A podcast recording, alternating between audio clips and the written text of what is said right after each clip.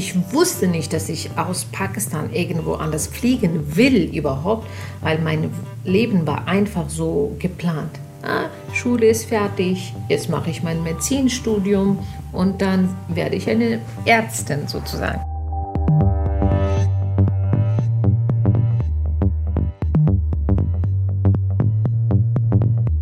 Und dann war das so eine schlechte Beziehung wir waren nur drei Monate zusammen und der war gewalttätig. Der hat mich psychologisch, mentalisch, körperlich fertig gemacht.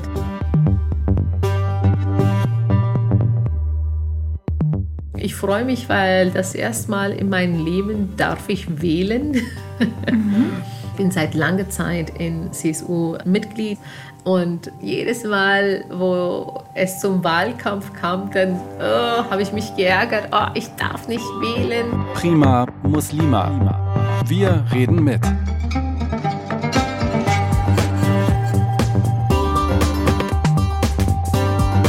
Ein Podcast von Bayern 2. Assalamu alaikum und hallo, ich bin Mary Kayikce und ihr hört die zweite Staffel von Prima Muslima, wir reden mit. Heute bin ich mal in der bayerischen Landeshauptstadt im edlen München und in einem ebenso edlen Gebäude. Das Foyer, in dem ich auf meinen Gast gewartet habe, sieht ein bisschen so aus wie die Foyers von großen Wolkenkratzern in amerikanischen Filmen. Mein Gast Mursal Norzai arbeitet im Vertriebsmanagement bei der BayWa.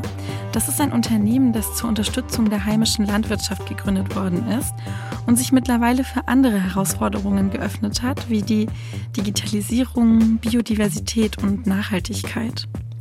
Die 29-jährige Afghanin war Studentin in Pakistan und hätte sicher nicht gedacht, dass sie mal hier arbeitet, als sie 2011 in Deutschland angekommen ist. Wenn du möchtest, fangen wir ganz am Anfang von deiner Geschichte an.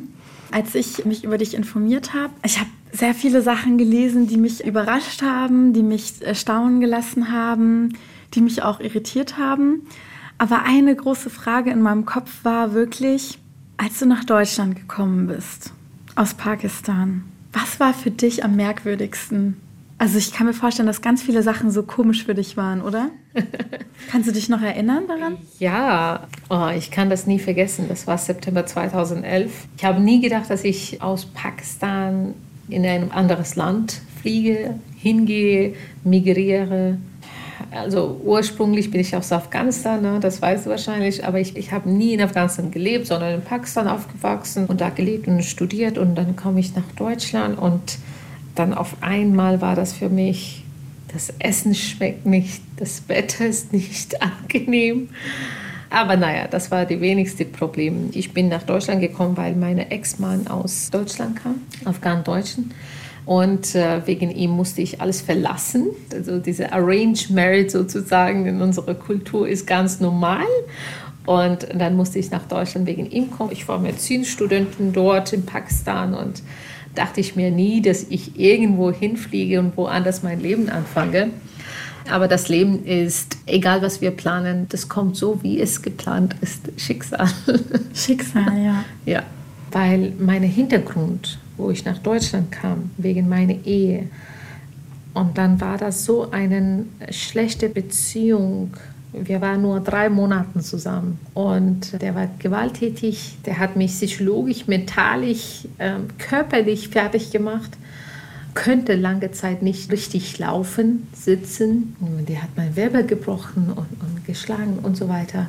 Das war eine sehr aggressive Beziehung. Also wir waren drei Monate zusammen, aber die drei Monate hat mich vieles beigebracht. Leider äh, in eine traurige Art und Weise. Aber der Journey nachher, die drei Jahre nach diesem Phase, war nicht einfach, aber dadurch habe ich auch vieles gelernt. Ich denke auch so, dass die schwierigen Dinge im Leben einen auch zu dem besonderen Menschen machen, der man ja. ist. Ja.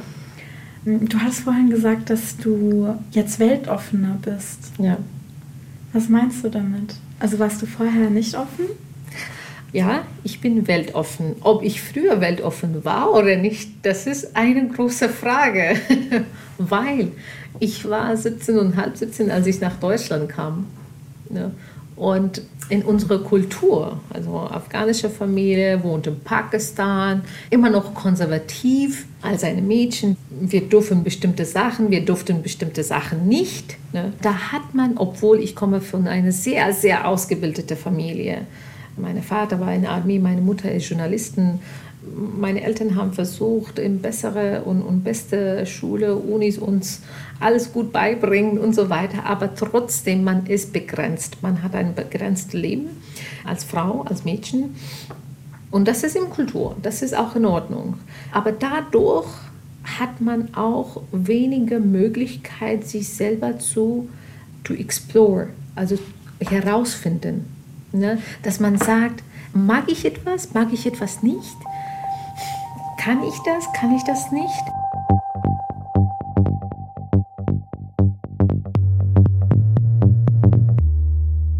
Also dazu muss ich nochmal betonen, dass es gar keine islamische Grundlage dafür gibt, dass eine geschiedene Frau weniger wert ist als eine ledige oder verheiratete Frau. Im Islam sind Scheidungen erlaubt und eine geschiedene Frau kann eigentlich machen, was sie will. In manchen Familien ist das leider kulturell bedingt anders, aber auch nicht in allen. Ich habe zwar persönlich auch schon davon gehört, dass es sowas in der Türkei geben soll, aber ich kenne viele muslimische Frauen, die geschieden sind und von ihren Familien unterstützt werden und auch einfach ganz normal ihr Ding durchmachen. Du hast ja gesagt, dass du wegen deinem Mann nach Deutschland gekommen bist und dass du eigentlich gar nicht hierher kommen wolltest. Und die Zeit, die du mit ihm hattest, war eine ganz schlimme Zeit. Mhm. Also das, was du vorhin erzählt hast, tut ja. mir unglaublich mhm. leid, dass du das erleben musstest. Mhm. Ich fühle das auch mit, weil ich die Kultur kenne und weil ich weiß, dass du nicht die einzige Frau bist, sondern das ist das Schicksal von vielen Frauen, mhm. wie wir sind. Es hätte auch mein Schicksal sein können, mhm. obwohl ich in Deutschland geboren und aufgewachsen bin. Und warum bist du trotzdem hier geblieben und hast dir hier eine Zukunft aufgebaut? Warum bist du nicht gegangen? Genau. Ob ich nach Deutschland kommen wollte oder nicht, das weiß ich nicht. Aber was ich damit sagen wollte, ist, ich wusste nicht, dass ich aus Pakistan irgendwo anders fliegen will überhaupt, weil mein Leben war einfach so geplant. Ah, Schule ist fertig, jetzt mache ich mein Medizinstudium und dann werde ich eine Ärztin sozusagen. Und deswegen wusste ich nicht, dass ich nach Deutschland kam. Und dann bin ich gekommen und wie du gesagt hast, das war nicht nur eine schlechte Zeit, sondern eine Zeit, wo ich mich für jahrelang nicht gefühlt habe. Ich dachte, ich bin körperlich da, aber seelisch war ich nicht da. Ob meine Seele war komplett gestorben ähm, ich saß irgendwo und dann kamen die Tränen von selbst. Oder ich saß irgendwo und ich habe nichts verstanden, was die Menschen hier herum machen oder tun. Stundenlang. Stundenlang. Ich war, ich war Tage, Monate lang in die Frauenhaus, in meinem Zimmer, habe nie rausgekommen, weil ich einfach Vertrauen zu Menschen verloren habe. Zurück zu deiner Frage, warum bin ich in Deutschland geblieben? Mein älterer Bruder ist in den äh, USA und meine Eltern waren damals immer noch in Pakistan. Die haben mir gesagt, ich soll entweder nach USA oder nach Pakistan wieder zurückkommen und mein Leben wieder anfangen, dort mit Familie. Und ich liebe meine Familie. Also meine Familie ist für mich alles. Und ich habe auch darüber gedacht, aber du kommst auch ungefähr von gleicher Kultur. Und als sozusagen, ich kann auch meine Erfahrung, als ich jünger war, 14, 15, ich habe gesehen, einige Frauen, wo die geschieden sind und zurück nach Hause gekommen sind, zu ihren Eltern, egal von wo, ne, mhm. zurück mhm. zu Eltern gekommen. Das Kultur ist leider Gottes so. Ich muss, ich will nicht jetzt sagen bestimmt, dass es unsere Kultur ist, aber das ist unsere Kultur geworden. Das sind zwei verschiedene Sachen. Dass die Frauen, das werden dann nicht mehr respektiert. Oder die Frauen, egal ob der Mann der Fehler gemacht hat oder die Frau. Die Frau ist immer falsch. Ich kenne das aus der Türkei, ja. ja. Es gibt einen extra Begriff dafür, Dul Kadın. Also Kadın heißt Frau und Frauen, die sich scheiden lassen, haben wir einen Dulkadon genannt. Also das ah, ist so. Eine, eine was Schlechtes sie hat gemacht. eigentlich ja wie, also als hätte sie eigentlich keinen ihren Wert verloren. Genau, dass man keinen Wert mehr hat. Ja, stimmt. Ich habe wirklich als Teenager das erfahren, dass wenn, wenn Frauen zurückgekommen sind, die, die geschieden sind, die haben ihren Wert verloren, die haben keinen Respekt in Community, in Society gehabt. Die durften nicht mehr in der Schule oder Unis gehen. Ja, ich habe zu meiner Familie gesagt, ja, komme ich zurück. Ich habe darüber auch aber nachgedacht. Und dann ich habe es einen Tag einfach denen gesagt, wisst ihr was, ihr habt für mich eine Entscheidung gemacht. Und ich habe es gesagt, nein, jetzt entscheide ich für mich selber und ich werde nicht zurückgehen, weil ich wusste ganz genau, dass das Leben nicht so einfacher wird, sehr gut ist. Also ich habe wirklich mich zu Hause gefühlt hier. Fühlst du dich jetzt hier zu Hause? Ja, auf jeden Fall. Und ich habe auch meine deutsche Staatsbürgerschaft bekommen. Wann? Das war wirklich dieses Jahr, ähm, Februar, März war das. Ähm, ich freue mich, weil das erste Mal in meinem Leben darf ich wählen. Mhm. Und ich bin auch im CSU, also ich bin seit langer Zeit in CSU Mitglied. Ich bin auch stellvertretender Vorsitzender für Junge Union in unserem Kreisverband 6. Und da muss ich sagen, jedes Mal, wo es zum Wahlkampf kam, dann oh, habe ich mich geärgert, oh, ich darf nicht wählen. Und ich habe wirklich mein ganzes Leben nicht gewählt. Herzlichen Glückwunsch, dass du deine Staatsbürgerschaft gekriegt hast. Danke dir. Oh, das war auch aber ein langer, langer Weg. Was heißt denn für dich, integriert zu sein? Weil du meintest, man muss sich gut integrieren. Ich bin auch als Kind, wo ich in der Schule war, ich war sehr aktiv. Ich war Head Girl oder was sagt man, Monitor oder, oder President in meiner Schule und Uni in Pakistan. Schulsprecherin. Ähm, ja, genau. Weil ich immer wollte das alles wissen, was mir herumgeht. Und ich wollte auch selber beitragen. Und als Kind habe ich das immer gemacht und so bin ich auch gezogen worden, dass egal wo man lebt, soll man auch für das Community zurückgeben. Mhm. Und Integration für mich ist, wenn man sich entscheidet, egal Deutschland, USA, egal wo in diesem Welt zu leben, dann soll man meiner Meinung nach die Sprache kennen, wissen und sehr, sehr wichtig auch fühlen. Dass man das fühlt, warum sagt jemand denn so, wie das ist. Ich gehe davon aus, dass es zum Kultur dann ein bisschen geht, dass man den Kultur versteht und natürlich auch im Polit das Politik zu verstehen. Ne? Ich bin seit einigen Jahren jetzt in äh, Politik und ich habe das Gefühl, ich sage nicht, welche Partei gut ist oder schlecht ist. Das ist nicht, that's not my place. Das muss jeder für sich selber entscheiden. Was ich aber sagen will, einige Menschen beschweren sich so viel und beteiligen so wenig.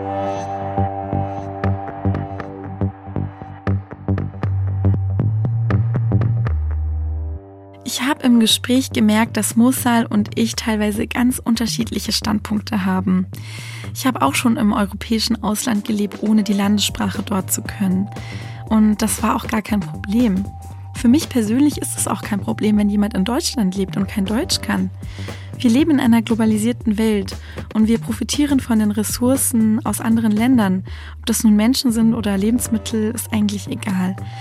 Deutsche selber leben überall auf der Welt und ich finde, man kann nicht von allen erwarten, eine komplett neue Sprache zu lernen. Ich weiß, dass zum Beispiel von Pflegepersonal aus osteuropäischen Ländern erwartet wird, dass sie Deutsch können. Es wird sogar ein Deutsch-Test gemacht.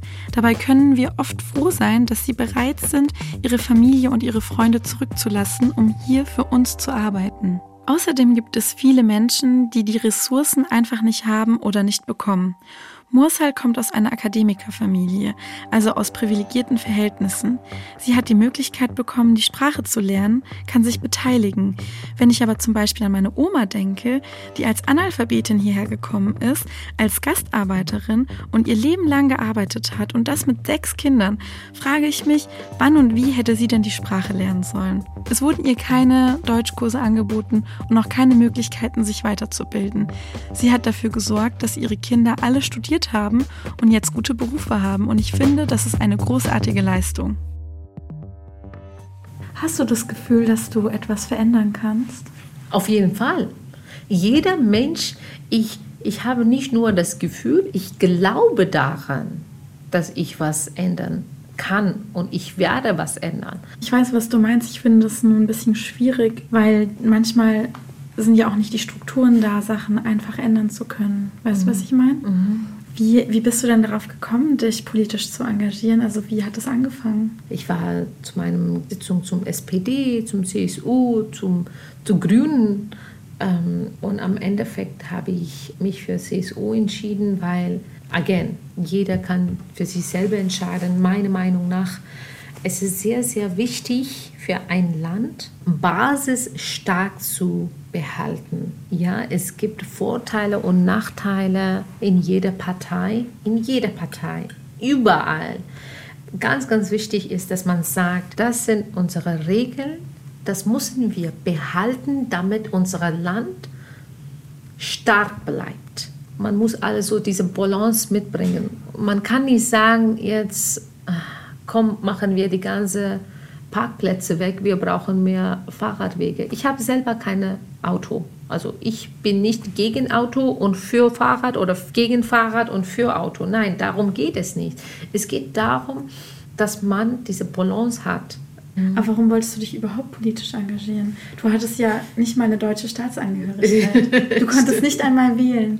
Aber du kann, man kann Parteimitglied sein ohne Staatsbürgerschaft? Ja, man ja. darf Parteimitglied sein. Ähm, ich habe von langer Zeit meinen dauerhaften Aufenthalt gehabt. Ja, aber man darf immer noch nicht wählen. Ähm, aber man darf ähm, Mitglied werden und alles mitmachen also mit mitmachen außer ist. wählen. Äh, außer wählen, genau. Du darfst auch nicht mitstimmen, oder? Darfst du mitstimmen? Äh, also für unsere ähm, Kreisverband meinst du? Mhm. Äh, ja, das, das dürfte man. Also mitstimmen kann man, wenn zum Beispiel ein Kreisvorsitzender gewählt wird oder, oder stellvertretend, da darf man wählen, aber man darf nicht für das Land wählen. Und, und ähm, genau, aber wie bist du überhaupt auf die Idee gekommen, dich politisch zu engagieren? Ich habe bisschen mitgeteilt, dass mein Vater äh, in der Armee war und Mutter Journalisten. Das bedeutet, wir hatten zu Hause auch eine sehr starke politische oder nicht politische, aber sehr starke Regeln dass man bestimmte Zeitraum aufsteht, bestimmte Zeitraum schläft, bestimmte Zeit, Zeitraum muss man die Aufgaben machen. Ne? So ein bisschen zu Hause habe ich auch von Eltern über Politik und über Gesetze und alles erfahren. Die Entscheidung kam, weil ich bin direkt nach Deutschland gekommen ohne Migranten zu sein. Ja, man, man kann das Migranten nennen, weil ich von einem anderen Land komme. Aber ich bin nicht also Flüchtlinge, sondern direkt gekommen. Was ich damit sagen will, ist, einen Migrant zu sein, ist nie einfach. Ich war Migranten, ich freue mich, dass ich jetzt mich Deutsch nennen darf, kann. Und in Politik ist es sehr wichtig, dass man als auch mit einem ausländischen Hintergrund und in einer Partei mitmacht und in einer Politik mitmacht und ihre Stimme die eine Stimme kann die Stimme von Hunderte sein. So viele Frauen, die das gleiche Leben erfahren, so wie ich hatten oder bekommen in Zukunft. Ich will ein Teil diesem Weg sein, das Leben für auch andere Menschen zu vereinfachen.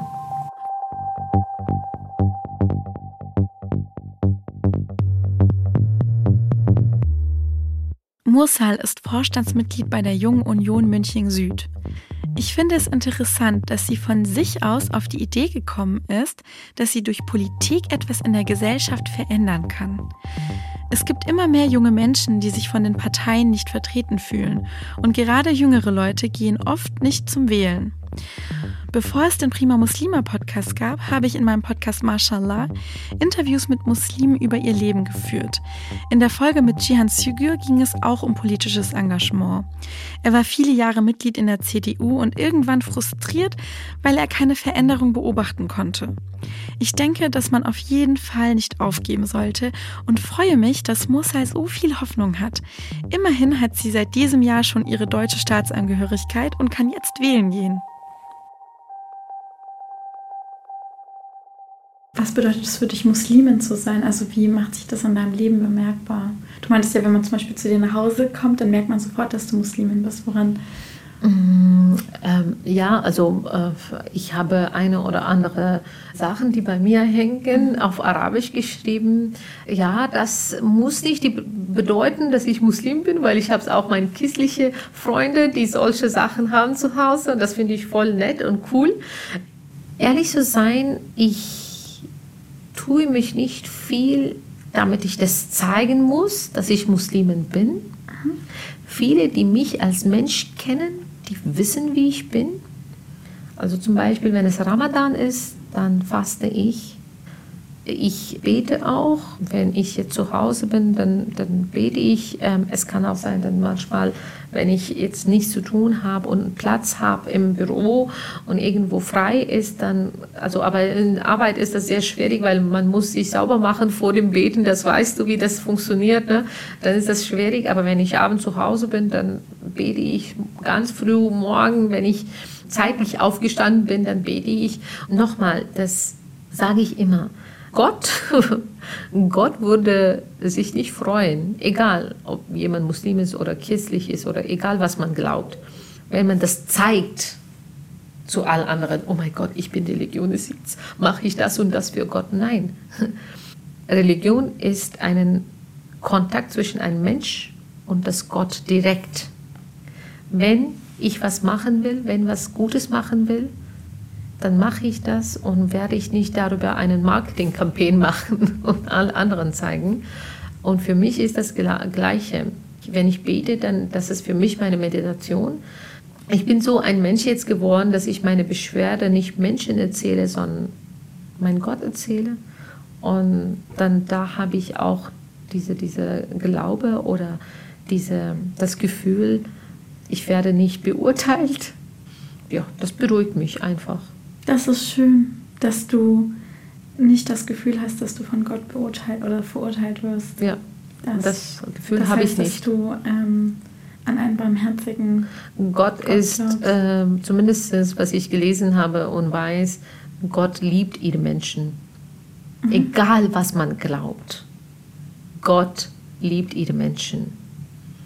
Und es ist ein Zitat im Koran, das Gott sagt, ich liebe meine Menschen mehr als, mehr als eine Mutter ihre Kinder lieben. Mhm. Habe ich das jetzt auf Deutsch gesagt? Ja, hast du. Eine Mutter liebt ihr Kind so viel, dass sie alles tut für das Kind.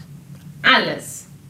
Stell dir vor, wenn Gott selber sagt, ich liebe meinen Menschen mehr als eine Mutter. Was soll das bedeuten?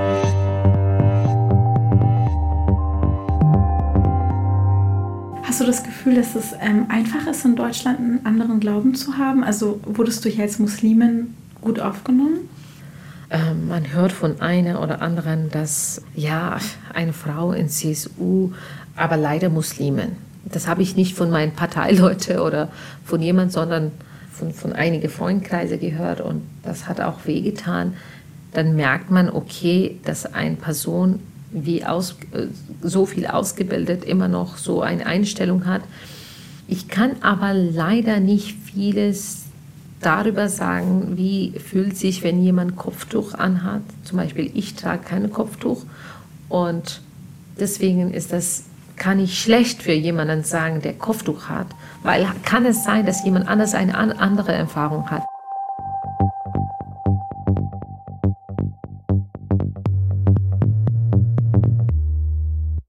Was wäre denn dein Ziel? Was möchtest du erreichen in der Politik? In der Politik, hm, sehr gute Frage. Wenn jemand mich kennt, dann kennt man, das will ich auch mit euch teilen, mit dir teilen, dass für mich Ausbildung, Bildung, Erziehung sehr wichtig ist. Wenn Menschen sich ausbilden, die bekommen eine bessere Version für, von sich selber ich will in der Richtung von Education Ministry, also ähm, äh, Bildungsministerium mhm. gehen. Und ich hoffe, ich hoffe und ich gehe davon aus, dass ich auch in diesem Richtung sehr gut tun kann. Und äh, genau, weil ich schätze große Werte an Bildung und an, wenn Menschen sich ausbilden wollen, dann will ich da sein und will ich das Weg vereinfachen. Würdest du auch zum Beispiel dir vorstellen können, Abgeordnete zu werden? Oder für ein Ministerium oder so direkt ja, zu arbeiten? das meinte ich damit. Achso, ja. okay. okay. Welchen Posten genau würdest du da machen? Also würdest du auch, Bildungsministerium, genau. möchtest, du- könntest du dir auch vorstellen, Ministerin zu werden? Ja, Ja? Bildungsministerium. Du möchtest Bildungsministerin Ja, werden? das ist meine, mein Ziel. Inshallah. Inshallah. ja. Wow.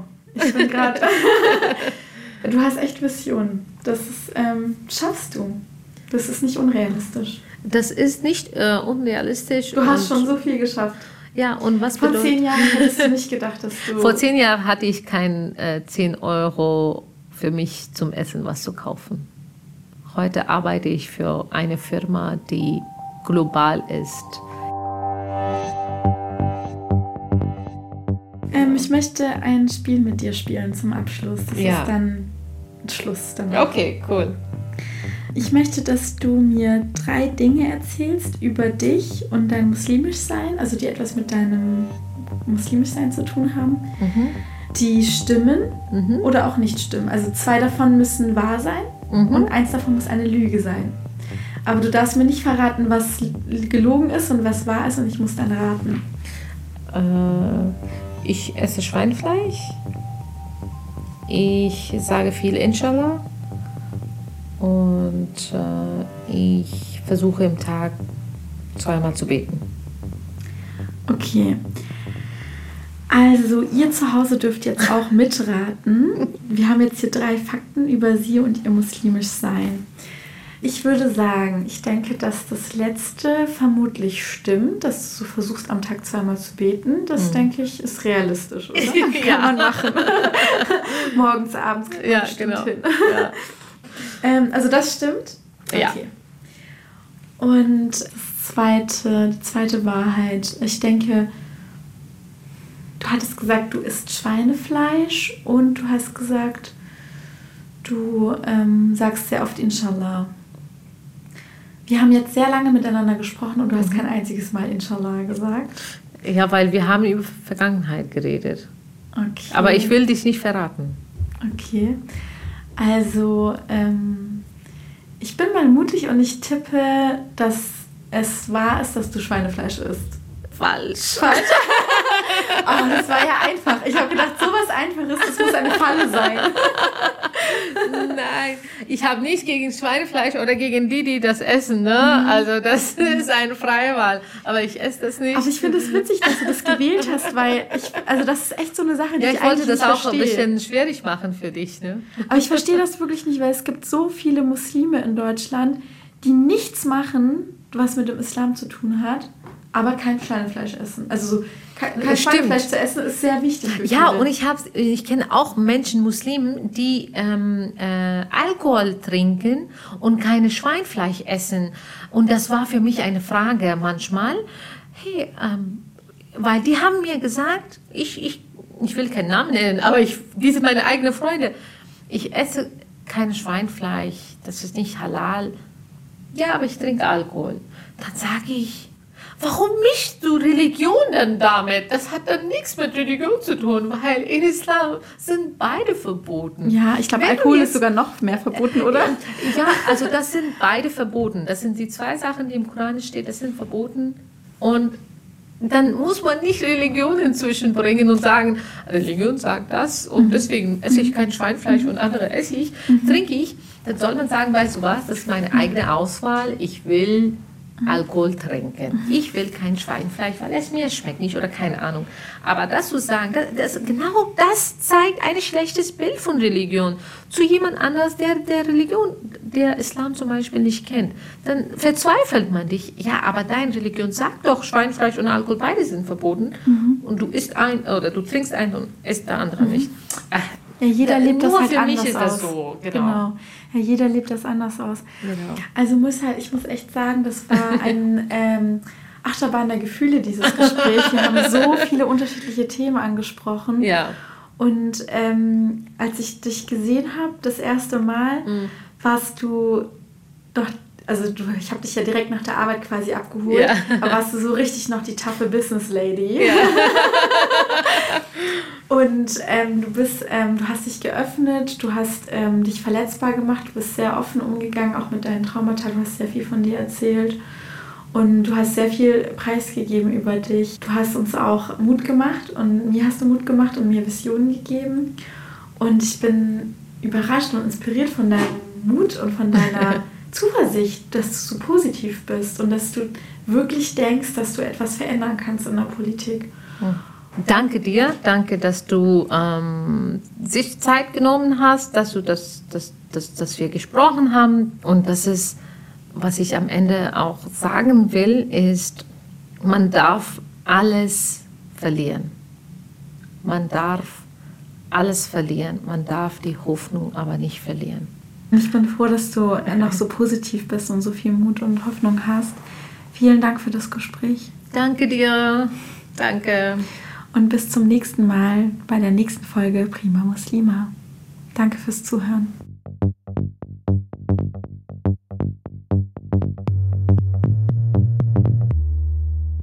Und schon wieder sind wir am Ende einer Folge Prima Muslima, wir reden mit. Aber diese Folge fand ich wirklich sehr interessant, weil ich persönlich auch sehr politisch interessiert bin. Aber ich weiß, dass es nicht allen Leuten so geht und bald sind ja auch Bundestagswahlen. Deswegen würde mich wirklich interessieren, wie geht es euch damit? Interessiert ihr euch für Politik und fühlt ihr euch von den Parteien vertreten? Schreibt mir doch gerne eure Meinung auf Instagram. Ich heiße da Prima Muslima und ich freue mich auch, wenn ihr uns anderes Feedback oder Fragen zu der Folge schickt oder zu dem Podcast. Und wenn ihr kein Instagram habt, dann gibt es unsere E-Mail-Adresse religion.br.de. Und bitte vergesst nicht, diesen Podcast zu abonnieren, wenn ihr das noch nicht gemacht habt. Und ich würde mich auch sehr über eine gute Bewertung freuen, wenn euch der Podcast gefällt. Und allgemein, wenn ihr den Podcast euren Freunden und Bekannten weiterempfehlen könnt. Jeder Hörer zählt. Ich bin Mary Kalkcho, euer Host, und hinter diesem Podcast steckt die BR-Redaktion Religion und Orientierung. Vielen Dank fürs Zuhören, bis zum nächsten Mal und Salam.